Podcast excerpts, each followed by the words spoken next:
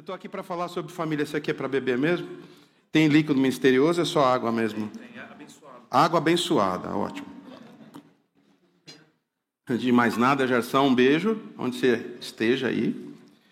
Obrigado por estar aqui. Vamos em frente. Família. Família em foco, né? Foi o tema que foi proposto, é o que vocês estão aqui falando. Algo absolutamente importante e sem mais delongas, vamos para cima. Efésios 5, 21.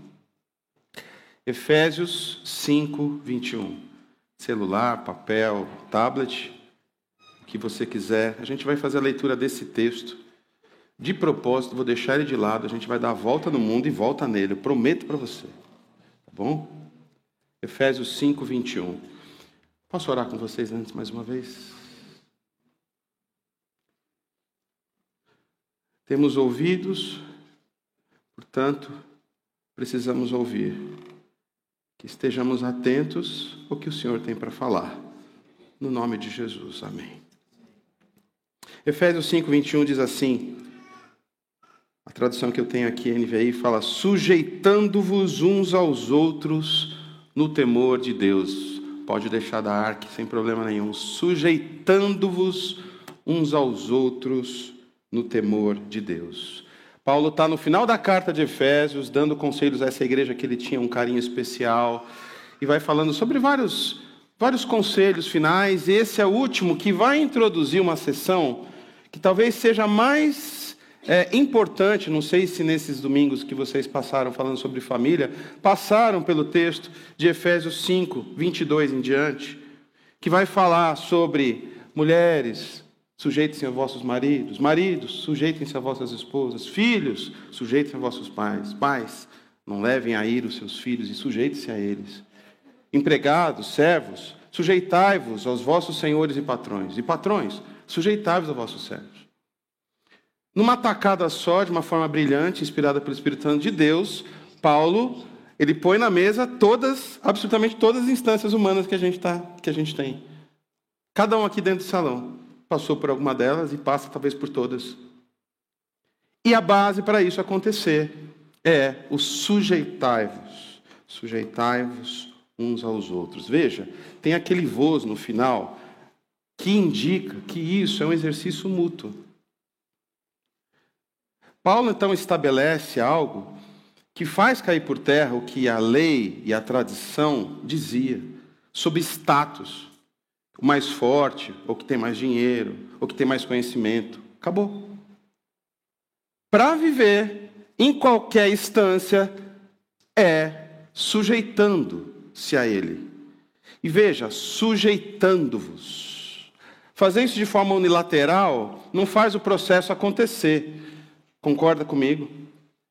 E é exatamente aí que a coisa fica difícil, porque a gente encontra muitas vezes, dentro de nós e dentro do outro, resistências para que essa sujeição mútua estabelecida aqui como regra, como, como um princípio régio do Novo Testamento, que a gente precisa caminhar junto nessa direção, senão não dá certo. Aí a questão é a seguinte: eu tenho duas conclusões com relação a isso aqui iniciais. Sujeitar-se ao outro sob o prisma humano, especialmente aqui, nós filhotes do século 20 e 21. Eu sou do 20 ainda. Tem alguns que estão quase do 19, mas não é o caso. É, alguns que eu encontrei por aí. Tá bom? Queridos amigos, estou aqui super em casa, viu? Desculpa se eu se for indelicado com as piadinhas. Sabe que a gente não perde a piada, né? Mas também não perde um amigo, porque esses daqui estão comigo já há tanto tempo que já fiz tanta piada errada. Mas enfim, chego à conclusão que é quase que impossível esse negócio. É. Eu não vou falar por você, eu vou falar por mim. É, é difícil demais me sujeitar. Seja nessas instâncias aqui que ele falou, seja pelo presidente ABCDOE, prefeito, me sujeitar a tanta coisa errada e pessoas que estão fazendo. Não. Difícil, eu acho que isso é praticamente impossível.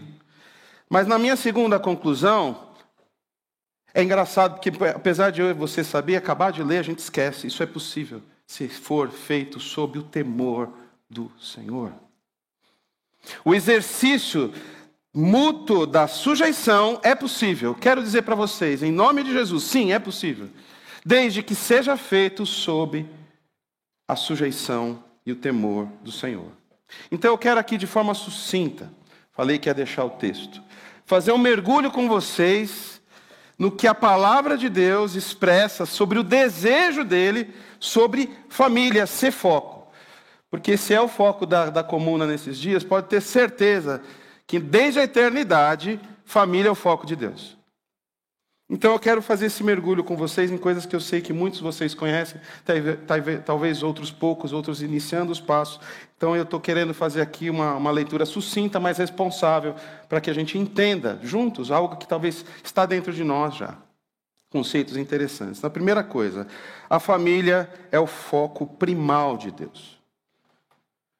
Tudo se estabelece a partir da família. Não é à toa que a sociologia e todo mundo vai dizer que é o cerne da sociedade, não é mesmo? Pois é. Ah, é tão preliminar quanto ser gente. Família é tão essencial, tão seminal quanto o começo da humanidade. E pode ter certeza que a bênção de Deus está sobre ela. E a gente vai agora trabalhar sobre isso. No quinto dia da criação, Deus já fez luminárias, vegetais, tá, ele cria as aves e os peixes. E aí ele fala, viu Deus que é bom, e pela primeira vez na Bíblia, a gente tem um termo que eu acho que cada um de nós usa ou ouve cinco a dez vezes por dia. Bênção. Deus te abençoe. Alguém fala para você, Deus te abençoe. Bênção, bênção. E Deus fala, Ele profere bênção sobre todos os tucanos, araras, pintacilgos, cação, merlim, bacalhau, ou bênção que é o bacalhau. Deus profere bênçãos sobre todos esses seres capazes, sobre a mão de Deus, de gerarem vida como Ele. Deus os abençoa com o poder de gerar vida, de do nada, praticamente, algo acontecer. A gente sabe que esse nada não existe, ele chama Deus. Então ele determina a bênção sobre isso. E no sexto dia da criação, que é o mais comum aqui para nós, ele vai formar todos os outros animais e o homem. E vê Deus que isso é muito bom. E aí tem esse erro clássico da concordância bíblica, que até no hebraico é assim, e disse Deus: façamos. Está aí a mutualidade do sujeitai-vos. Olha como que as coisas são muito mais interligadas do que a gente imagina.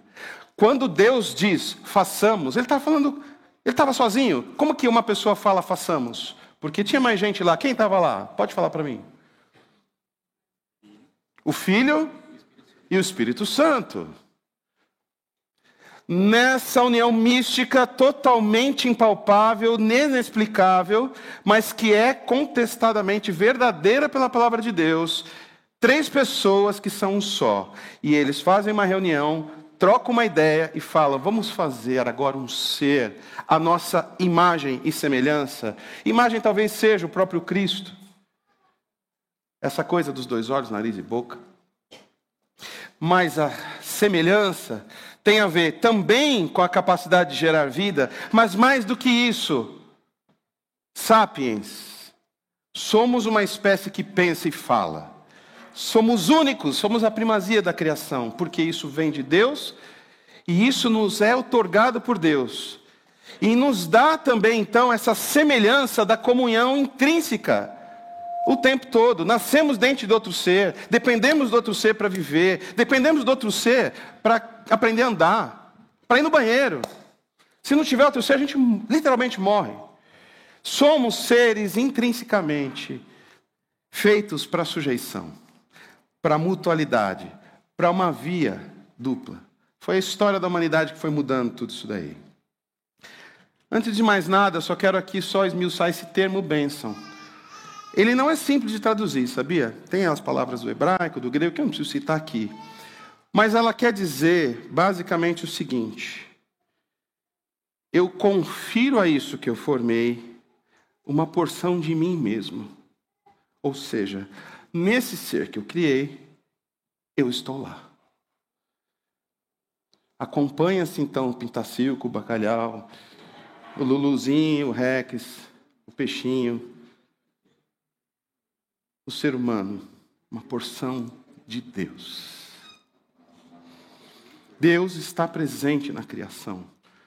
Por isso que teologicamente a gente diz que é um dos primeiros grandes indícios da existência de Deus. Né? E a porção divina se encontra neles, é uma coisa absolutamente poderosa.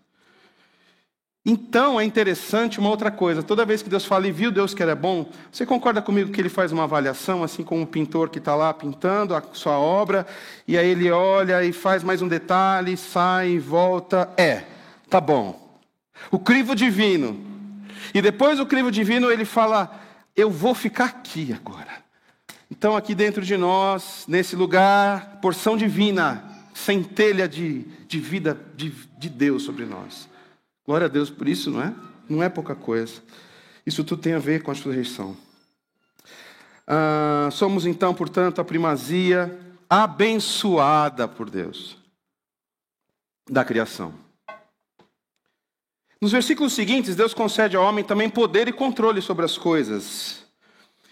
Então, é, ele fala sobre, sobre exatamente isso, né? Toda a criação, então, agora está sujeita a você, não é? ou a vocês. E fica para nós então até aqui o seguinte: a intenção, o desejo, a vontade de Deus em nos criar e, além disso, depositar a sua própria essência em nós, repousa sobre cada um, a saber, sobre o poder de fazer multiplicar. E na igreja do pastor Gerson, todo mundo conhece bem essa palavra, porque a glória de Deus é compartilhar, é dividir, é repartir e multiplicar. E eu sou aí uma testemunha viva de mais de 20 anos atrás, quando essa música foi feita. Hein? É. Deixa eu falar uma outra coisinha para vocês, como eu falo que me sinto em casa. Quando Samuel falou para mim que faz 20 anos que tem igreja, eu falei, é 20 anos mesmo? Se a igreja fosse uma pessoa, eu ia falar, nossa, eu peguei no colo. Porque eu estava pregando lá, quando tinha aquele balcão que o tio Ivo comprou, quando vocês alugaram o primeiro salão, quando não ainda na casa do tio Ivo, tinha um salão, um balcão cinza. Ele é o balcão do meu consultório até hoje, há 20 anos. Olha lá, a comuna lá presente, né? Os amigos. Muito bem. vamos em frente. Então vem a instituição da família propriamente dita. Olha que texto importante. Então o Senhor Deus fez o homem cair em profundo sono. Isso é Gênesis, se vocês quiserem colocar. Gênesis 2, 21 a 24. Então o Senhor Deus fez cair um profundo sono, e enquanto ele estava dormindo, tirou-lhe uma das costelas, fechando o lugar com carne. Com a costela que havia tirado do homem, o Senhor Deus fez uma mulher e levou até ele. Disse então o homem: Esta sim é osso dos meus ossos e carne da minha carne. Ela será chamada mulher, porque o homem, do homem foi tirada. Por essa razão, o homem deixará pai e mãe e se unirá à sua mulher, e eles se tornarão uma só carne. Rapaz, esse versículo aí, ele é tremendo, porque ele define exatamente tudo. Somos uma só carne, não só fisicamente, mas a gente divide o mesmo colchão, divide a mesma conta d'água, a mesma conta da Enel, a mesma responsabilidade pelos filhos, a panela que está suja na, na pia, a comida que precisa fazer. Uma só carne é muito mais do que isso. E o sujeitai-vos em Paulo, depois de tudo que aconteceu na humanidade, nesse pedaço de Gênesis a Efésios, mudou tudo isso aí. Até muito tempo atrás, salvo, talvez na casa de alguém, ainda a panela suja é responsabilidade da sua mulher. O que, que é isso, velho? Não. Uma só carne é tudo. A gente divide absolutamente tudo. É via dupla. Certo? Ah, isso já estabelece né, algo muito importante também. Deixar a casa. A gente começa uma aliança com uma outra pessoa, não mais com o papai, com a mamãe. Viu, pessoal de 45 anos? A resposta é nossa agora, mano. É nós. Beleza? Por isso deixa. Desde sempre foi assim a invenção. Vamos em frente. Deixa eu perguntar para vocês, na igreja eu faço muito esse exercício, aprendi com, com um homem de Deus, um servo de Deus, Dr. James Hilson. Ele falava o seguinte, que a nossa fala já deixou de ser é, unilateral há muito tempo. A gente está num diálogo aqui, percebeu? Eu estou o tempo todo buscando isso de você. E agora eu vou ser literal. Conhece brainstorm? Então vou fazer um aqui. Tá? Primeira coisa, vou perguntar para vocês. O que é contrário de bênção? Brainstorm é o que vem à cabeça. Cuidado que vai falar, né? É. O que, é maldição? Já disse aqui o do presbítero Eduardo. que mais? que mais que é o contrário de bênção? Vai lá. Oi? Desgraça. Só fala um pouco alto que o, o tio é meio velho aqui já. Desgraça, contrário de, de graça. Contrário. Vai lá. que mais? Rebeldia. Parou? Desordem. Desordem. Obrigado, irmãos. que mais? Contrário de bênção. Caos. Caos. que mais? Confusão. Confusão. Desavença. Desavença. Ah, não tem uma resposta certa, a gente está construindo tudo isso porque está tudo certo aqui o que vocês estão trazendo. Aquilo que você sente, né? aquilo que o contrário de bênção é. E tudo isso porque, lembra-se do conceito que eu trouxe inicialmente? A porção de Deus não está ali presente. Maldição é porque Deus não está lá. Tem um texto de Romanos que diz que a pior coisa que pode acontecer para o homem não é uma maldição que vai acontecer, não, é a ausência de Deus. Eu fico absolutamente é, perplexo. Já fiquei várias vezes na vida nas minhas crises de fé. Não, não, Deus nada. Aí quando eu larguei Deus, eu falei, ih, rapaz, e agora? O que, que sobrou? A ausência de Deus, a ausência da porção divina sobre. Isso é maldição. E aí o que acontece? Um pouco depois da queda, há uma maldição. Deus vai maldizer a terra Deus vai maldizer a serpente e a terra nessa sequência. E quando ele maldiz a terra, maldita, maldita será a terra, sabe por quê? O que, que acontecia se comesse a, a fruta que Deus falou para não comer? Morria. A terra, a terra se torna sepul... se, se torna o túmulo do ser humano. O que era para gerar vida se torna aquilo que recebe a morte. Entende? Especialmente se essa morte for sem o Senhor. Por isso, a terra fica amaldiçoada ali por Deus e a semente. E a coisa vai andando. Dois irmãos estão juntos. E um, um faz um tipo de oferta e o outro faz outra com intenção, alguma coisa errada no coração dele, fora de sintonia. E o que acontece? Por inveja, por raiva, por se sentir injustiçado, o que, que ele faz? O que Caim faz? Mata o outro. O Datena já tinha subsídio para o programa dele desde sempre. Um assassinato por inveja. Eu tenho a impressão que, por conta de serem tão primitivos ainda lá atrás, no que, no que tange a sociedade, acho que ele não mirou muito bem o que estava fazendo. É minha, minha interpretação. A tua pode ser diferente. Mas acontece isso. E sabe o que, que Deus fala? Que ele, Caim, ia ser amaldiçoado por causa disso. Você vai ser amaldiçoado, ou seja, Estou tirando a minha presença de você, vai por tua conta. E o texto fala que ele vai por conta dele, e uma cidade é formada. E nessa cidade, como que é essa cidade? O que vocês falaram aí? Caos, desordem. Conhece alguma cidade assim? Não? As cidades têm essa marca de Caim ainda. Da maldição, porque ela toma conta, ela vai sozinha. Ora, vocês lembram da história da, da Torre de Babel? Pois é, anda um pouquinho mais para frente na história. Teve a teve Noé, teve o dilúvio. Deus fala que se arrependeu de criação, criar o homem e falou que ia destruir tudo, não foi? Foi, está escrito lá. Mas só que não, Deus é graça. E o que, que ele protege? A família de Noé. Tinha que ser uma família. E os bichinhos todos também, tudo no parzinho. Para quê? Para que a bênção continuasse continuando a caminhar.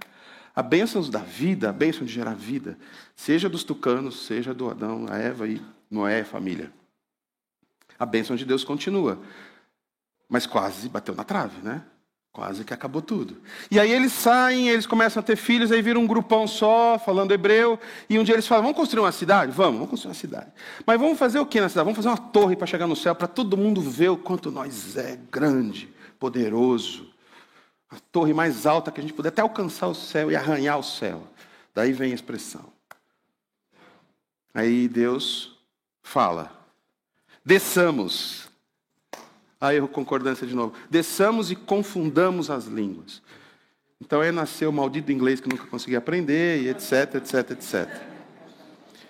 E ficou. Que bom, Dimas. E ficou miolinho. Que bom nada, velho. Vamos, vamos dar um jeito nisso ainda. Você é novo ainda.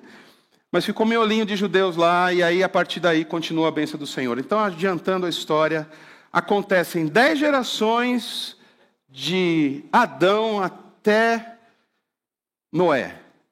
E de Noé, da, da descendência de Sem, mais dez gerações até Abraão. E aí, moçada, aí a coisa fica melhor. Deixa eu aqui pra, com vocês. A promessa. Eu escrevi aqui no meu subtítulo. A partir de uma promessa, pela concepção de uma família, é a partir da família, Deus institui a seguinte questão.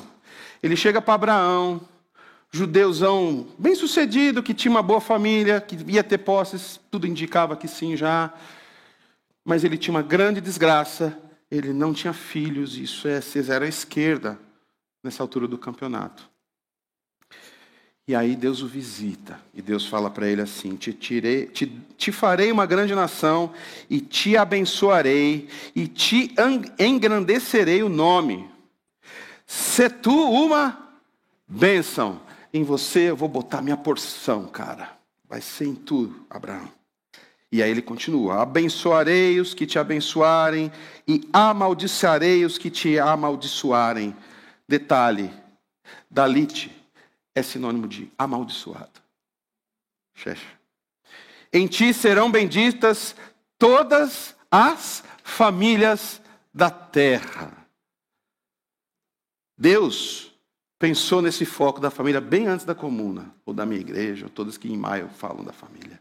Isso é foco de Deus desde sempre e especialmente, porque o que a gente sabe aqui, agora é de arrepiar, o que significa isso aqui? Quer dizer que a partir dali, Sarinha, Brãozinho, Isaquinho, Jacozinho, tal, tal, tal, tal, tal, tal, tal, tal, uma história lascada de difícil, de injustiças, de pecado e etc, etc, etc, etc, etc.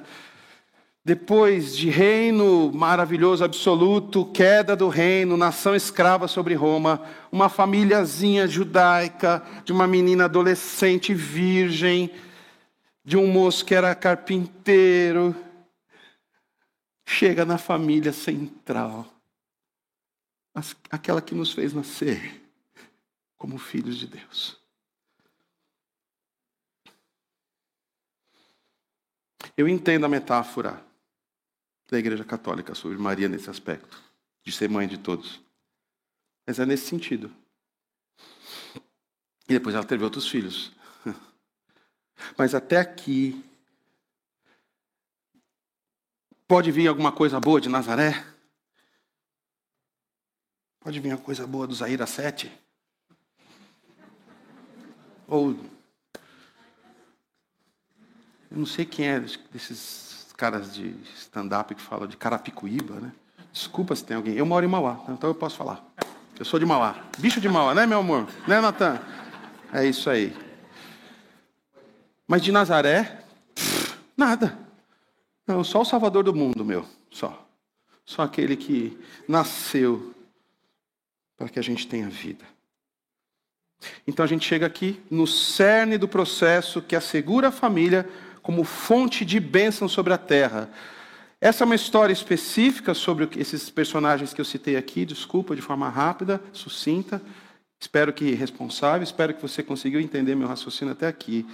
Mas, mas, louvado seja Deus, mas, chegamos aqui e entendemos que essa bênção continua sobre todos aqueles que têm na família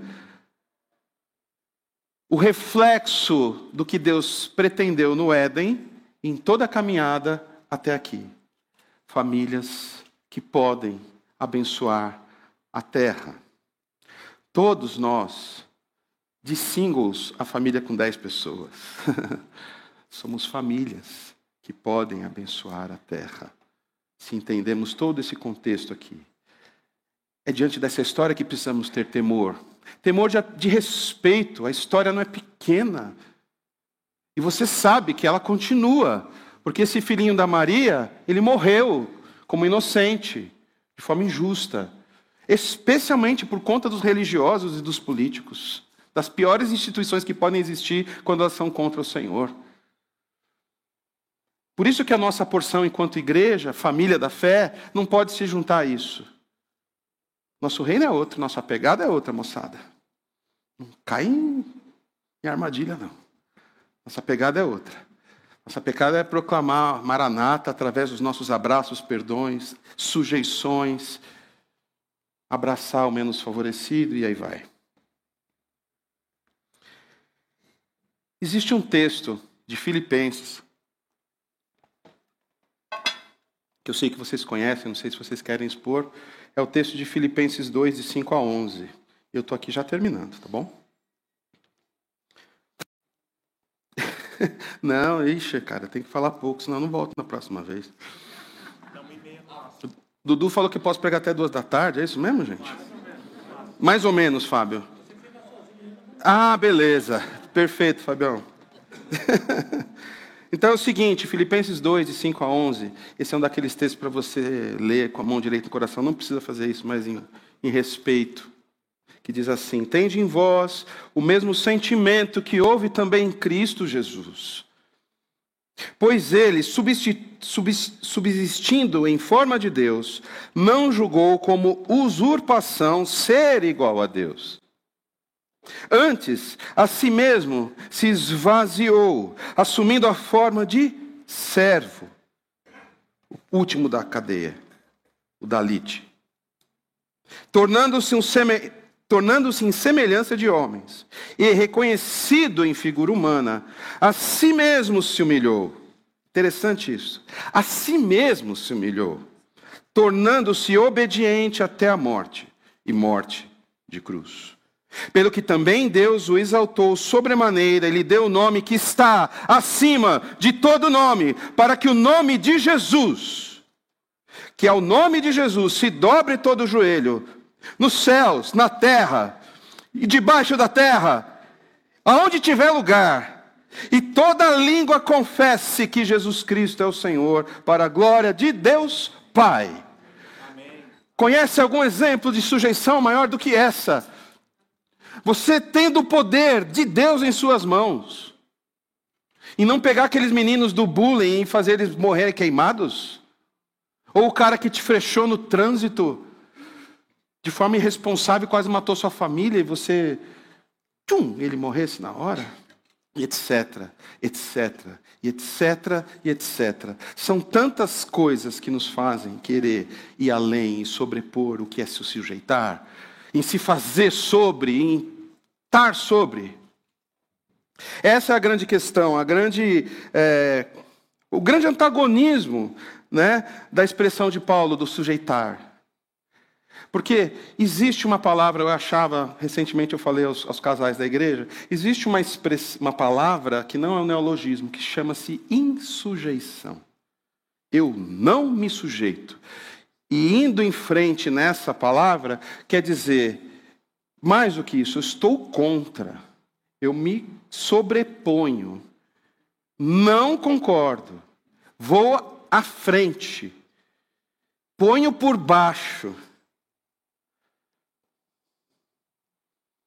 Nos esquecendo desse exemplo de Filipenses, nós que somos cristãos e temos Jesus como exemplo, ele não é o nosso mestre, somos discípulos, seguidores deste Cristo. De qual Cristo que às vezes a gente sai seguindo, não é? O que a gente tem que seguir é o que se sujeita. É o que propõe, como dizem Coríntios, o grande ministério da reconciliação. Olha que coisa mais linda. E que o texto diz que nos é proposto. Não para quebrar, moçada, mas para unir. Não para deixar mais longe, mas para aproximar. Por isso, o sujeitar-se é o exercício primordial para que as relações humanas aconteçam debaixo da bênção da presença de Deus. E são tantos fatores que nos afastam dele, não é? Tantos e tantos e tantos. Então, voltando para Efésios 5, já voltei antes meu, da minha cola aqui.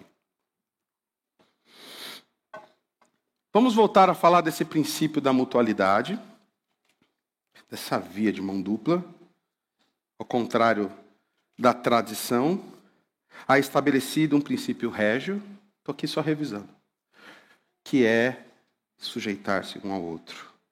Não se insurgir, não se revoltar, não se levantar contra o outro.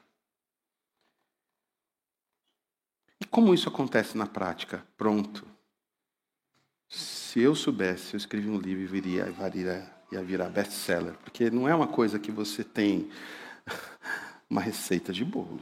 Não é. É na pegada do dia a dia. Cada um sabe, inclusive, eu acho, como fazer isso. Eu acho que você e eu sabemos. De repente é não falando aquela frase, ou falando aquela outra frase. De repente abraçar ao invés de falar. De repente só se calar. De repente passando na loja e comprando aquilo lá. De repente é não comprando aquilo que aquela criança tanto deseja. Existem vários caminhos para que isso aconteça. Para que haja respeito e haja então um entender do outro. Eu acho que esse exercício, e olha, exercício é algo que você tem que ir praticando, não é?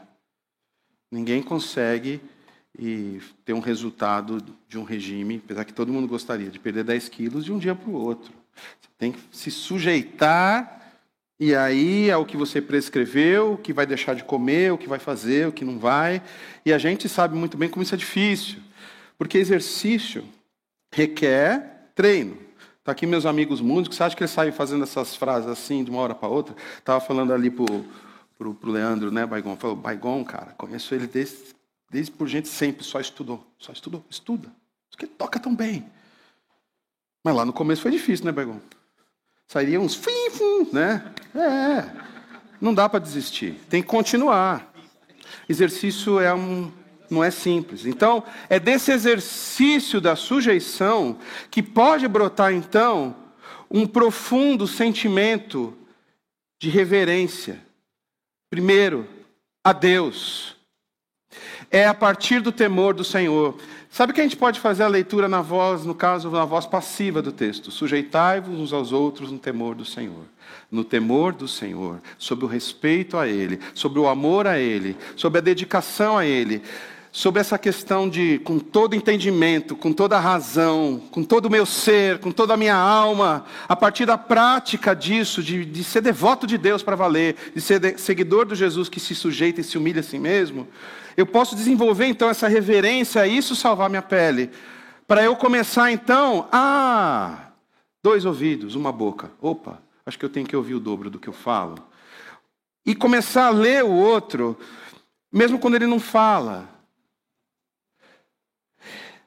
Nasce então no discípulo de Jesus um dom, quase que está ficando esgotado ultimamente, que chama de ouvir.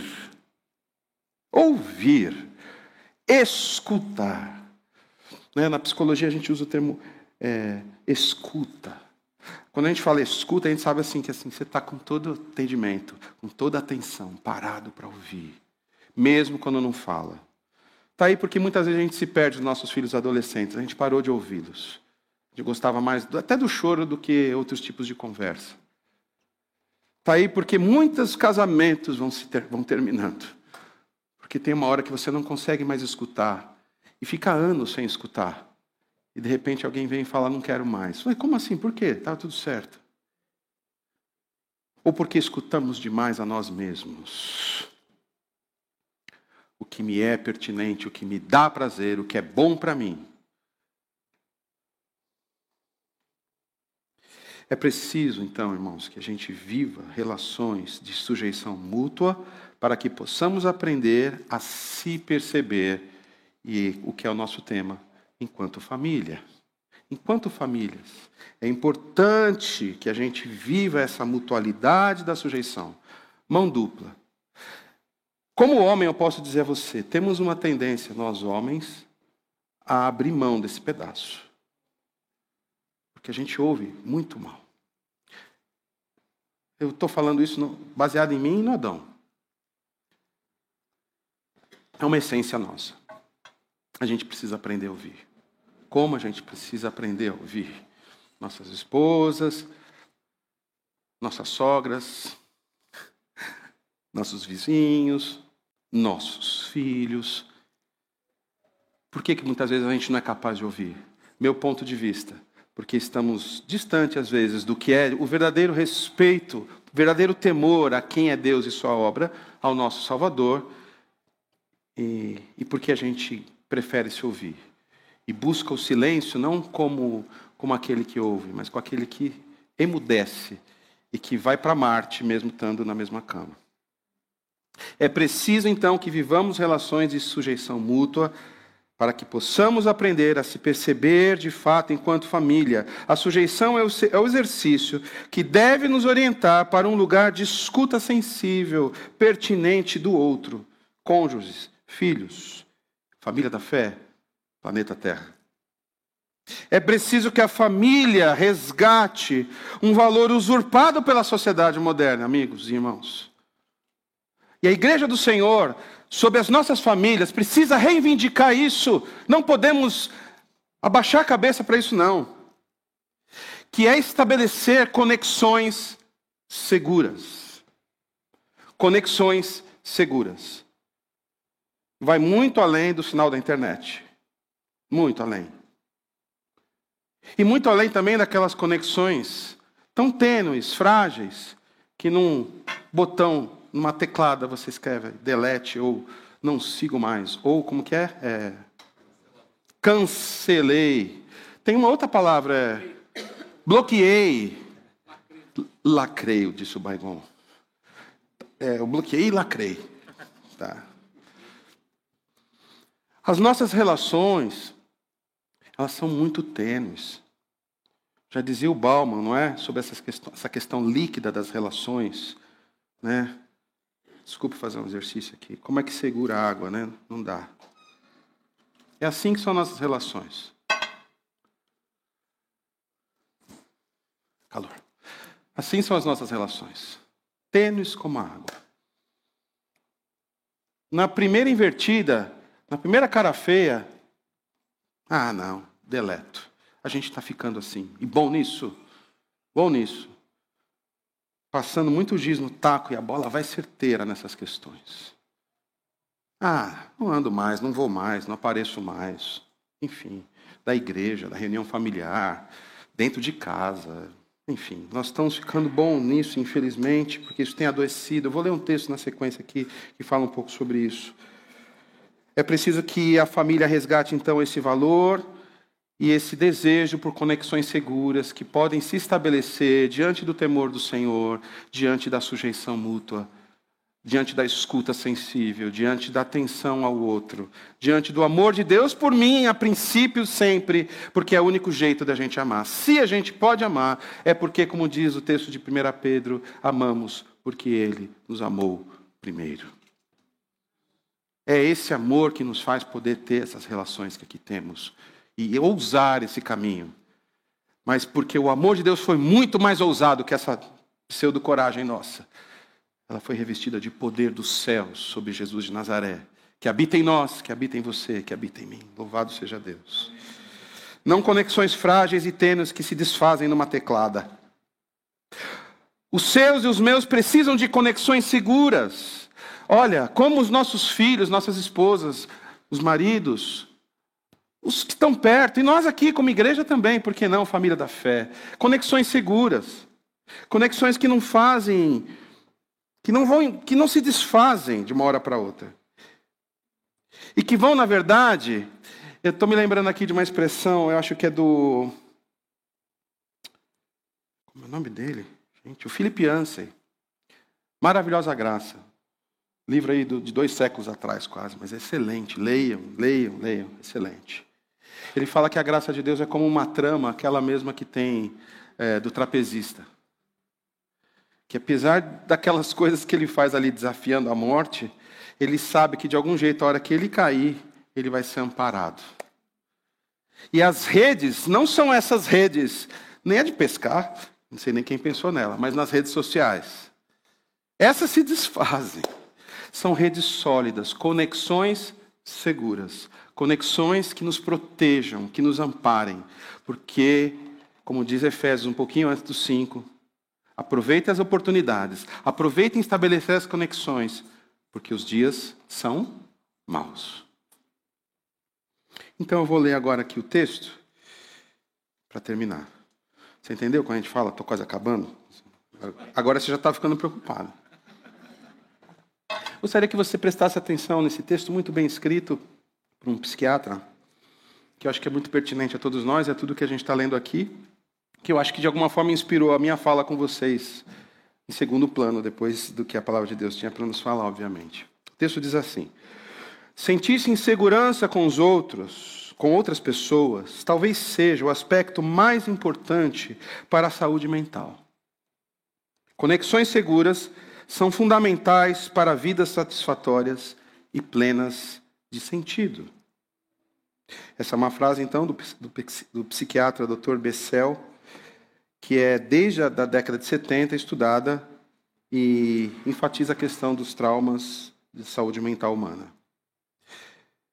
Agora, um, um subtexto sobre ele. Eu estava refletindo na frase acima, especificamente em dois elementos dela: conexões seguras. E busquei analisar esse conceito em nosso contexto social, a vida pós-moderna. Acompanhe aqui comigo. Vivemos em tempos onde nada se fixa, como diria Zygmunt Bauman. Vivemos em tempos líquidos, nada é feito para durar. O mundo pós-moderno é voltado para o consumo rápido, descarte e superficialidade. Consome-se e troca-se tudo rapidamente: celulares, comida, pessoas. Não há tempo para maturação. Não há tempo para falhas. Tudo tem que estar perfeito, como está na foto. A velocidade, o slogan capitalista diz assim: tempo é. Fundiu-se de tal forma no pensamento da sociedade, no pensamento do homem, que a vasta maioria quer apenas o próprio ganho e, de preferência, logo. Rápido, rápido, não tenho tempo a perder. Sai da minha frente. Seu lerdo. A fila não anda, voa. E o pensamento assim também, atrapalhado e voado. Vivemos em tempos onde o narcisismo, o culto a si mesmo impera. A maioria busca apenas o prazer próprio, a diversão, entretenimento. O outro é um objeto para satisfação própria. Não há espaço para intimidade, para conexões, para sujeições. Ela mal se estabelece logo a necessidade de trocar de assunto, de trabalho, de relacionamento, de família. Está cansando esse negócio aqui. Vamos mudar a folha. Muda o canal. Esses 500 que tem aí. E onde então vai entrar a reflexão do Dr. Bessel, citada aqui acima? O que ocorre é o seguinte: para que tenhamos saúde mental e satisfação na vida, precisamos ter conexões seguras, ou seja, ter e ser ao lado pessoas com quem possamos contar, que não vão nos abandonar quando as coisas estiverem difíceis. Pessoas que estejam dispostas a se relacionar conosco, não apenas nos bons momentos, mas que nos acolham no medo, na doença, no surto, no pranto, na dor. Se precisamos de conexões seguras para termos saúde mental e satisfação na vida, então o prognóstico está grave. O prognóstico é grave, gravíssimo, diria. E só posso prever um futuro sombrio, doentio, com relação é, com relações cada vez mais empobrecidas e pessoas cada vez mais infelizes. Concorda com esse enunciado? E a gente está a passo de cavalo nessa direção, desfazendo conexões, inclusive as que são mais complexas. Ah, dá muito trabalho isso aqui. Então, meus irmãos, eu quero trazer essa palavra de esperança diante disso. É possível, sim. Somos alvo do amor e da graça de Deus, como foi a minha primeira expressão aqui. sobre esse amor incomparável, poderoso, nós podemos encontrar um caminho que gere em nós temor no Senhor, a cada dia, isso é exercício, que nos leve a viver processos corajosamente de sujeição. Mesmo quando o outro parece não ser tão inteligente ou não compreender tão bem, ou quando o outro é frágil, ou quando o outro é teimoso, etc, etc, etc. Não desista. Estabeleça essas conexões. São elas que vão gerar uma oportunidade do temor do Senhor. Deixa eu chamar o Dudu aqui. Eu tinha pedido uma música ali. Depois dá um Mi maior aqui para mim, Dudu.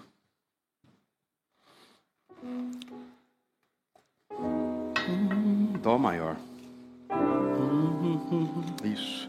A sujeição, a escuta, estabelecer conexões seguras, a sujeição, só podem ser possíveis sob o temor, o respeito, o amor sobre todas as coisas, de todo o coração, de toda a alma, uma escolha diária por aquele que é o autor e consumador da fé, o nosso Senhor, Senhor Jesus Cristo.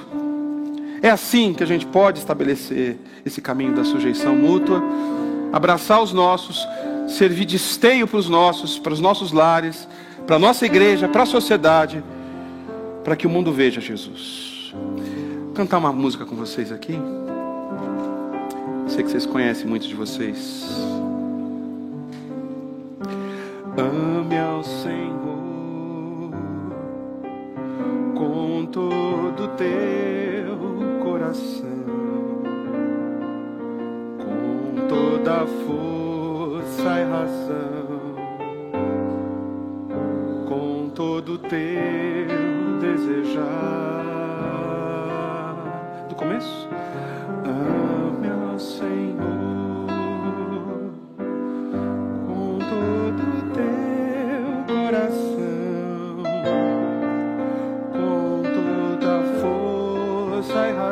Nossa única saída, nossa única escolha.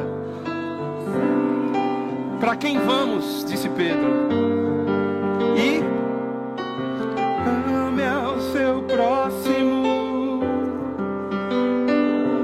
Aquilo que é importante para você, talvez seja o que é importante para o próximo.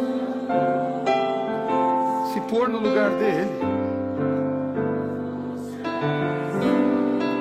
Conexões seguras,